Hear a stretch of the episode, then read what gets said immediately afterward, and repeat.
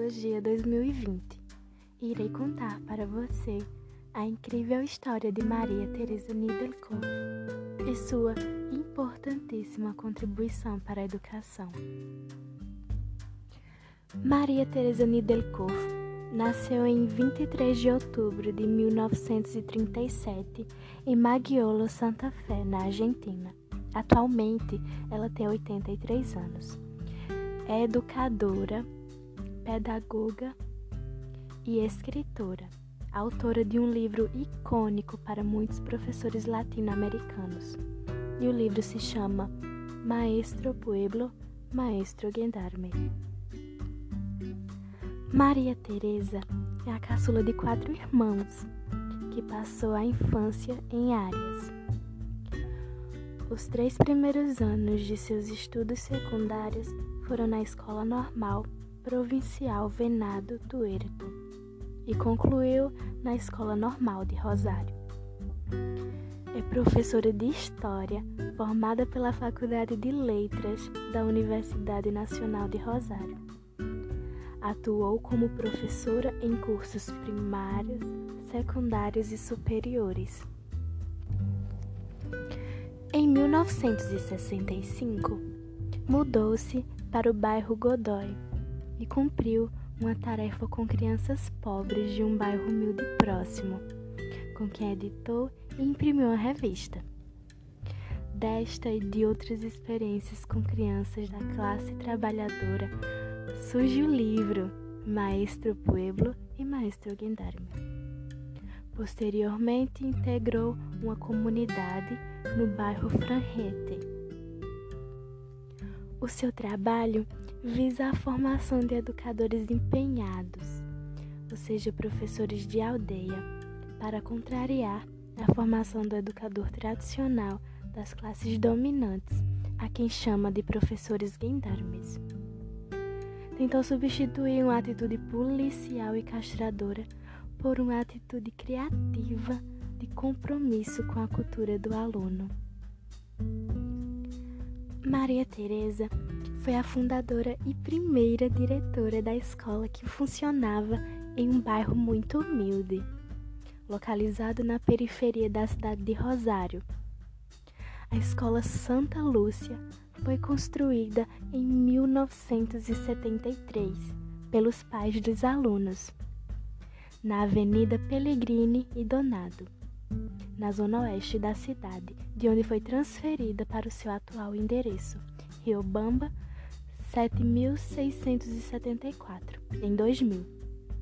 Por sua localização coincidir com a rodovia para Cordaba, por onde passou Susana Silvestre, que faleceu em 2013, entre tantas outras, de quem um colega lembra, dizendo que ali aprenderam o que era ser um professor de aldeia, com Maria Teresa Nidelkoff, a diretora e fundadora naquele pátio de terra sem ventiladores nem fogões.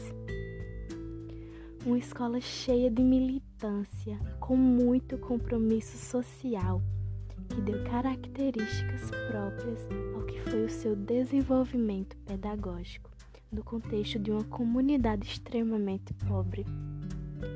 Ao mesmo tempo, o peso que a escola carregava desde o seu nascimento colocava seus membros no lugar perigoso aos olhos, da, aos olhos das autoridades. Mas em janeiro de 2014, a Escola Santa Lúcia, localizada naquele bairro, celebrou seus primeiros 40 anos de trabalho ininterrupto e se encheu de cores. A instituição onde estudam mais de 500 alunos comemorou seu aniversário com murais, música e videoconferência com sua criadora, a educadora Rosário Nidelkoff, que mora na Espanha, que sempre apontou a educação como fator de mudança na sociedade em prol das classes trabalhadoras. O primeiro livro de Maria Teresa foi A Escola e a Compreensão da Realidade, um ensaio sobre a metodologia das ciências sociais Este livro registra 20 edições publicadas entre 1971 e 1998, em três idiomas, e é distribuído por 33 bibliotecas em todo o mundo. Ela também é autora de Ciências Sociais na Escola, mas sem dúvida alguma o seu trabalho mais proeminente é Professor Puerbo professor Gendarme. Este livro registra 26 edições publicadas entre 1974 e 1997 em três idiomas e é distribuído por 33 bibliotecas em todo o mundo também. Maria Teresa Nidelkoff fala sobre professores de Gendarmes, professores neutros e professores pueblo que seriam os professores de aldeia. O primeiro cuida dos limites da aula, pensa que não tem o que mudar, seu objetivo é manter o status. Usa didáticas e pedagogias condizentes com esse perfil. O professor da aldeia, agente de mudança, compromete-se com o desenvolvimento de sua consciência crítica e de seus alunos para tentar modificar se puder, situações alienantes, se não ressignificá-las. Utiliza didática e pedagogia congruentes com seu objetivo. Favorece o grupo sem depreciar o indivíduo. Leva em consideração a família do aluno e a respeita. Acompanha o aluno em seu processo. Ele está em busca. O professor neutro para secar a quem dedica seu livro é aquele que diz que não é político, não toma partido por nada, que será simplesmente objetivo. Nidelkov diz que sem saber conscientemente, ele serve ao sistema e colabora com o policial mestre. Na chamada entre aspas educação bancária, tudo gira em torno do professor. Ele é o principal protagonista. O educador impõe as regras, estabelecendo uma relação opressor-oprimido na realidade social. O aluno, ele se adapta à ordem instituída do professor. Ocorre como uma invasão cultural, pois é o educador que conhece e escolhe os conteúdos a serem tratados.